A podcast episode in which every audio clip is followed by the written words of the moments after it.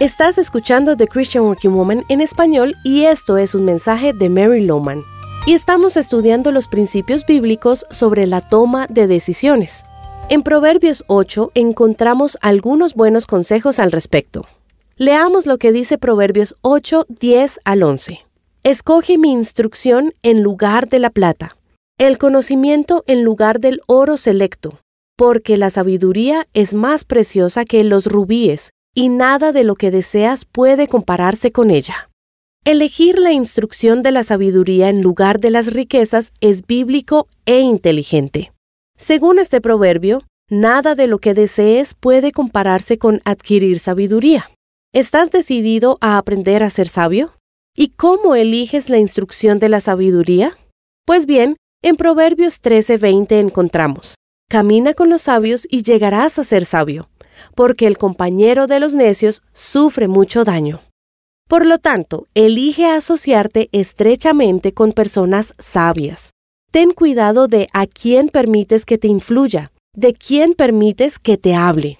Como seguidores de Cristo no nos aislamos del mundo, pero es sumamente importante con quién andamos, asegurándonos de que nuestros mentores sean sabios bíblicamente. Otro proverbio dice, porque el Señor da sabiduría. De su boca salen la ciencia y la inteligencia. Esto está en Proverbios 2.6. Y por supuesto, la sabiduría de Dios, las palabras de su boca, se nos da en la Biblia y a través de la oración.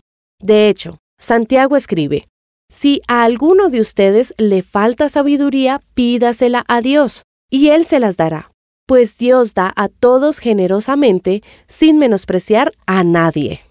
¿Alguna vez te has tomado en serio esta promesa? Recuerdo que hace años tuve que tomar una decisión bastante rápida sobre un asunto importante.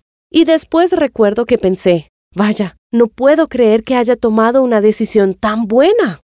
Entonces el Espíritu Santo me recordó en voz baja que había estado orando constantemente por sabiduría y Dios respondió a mis oraciones.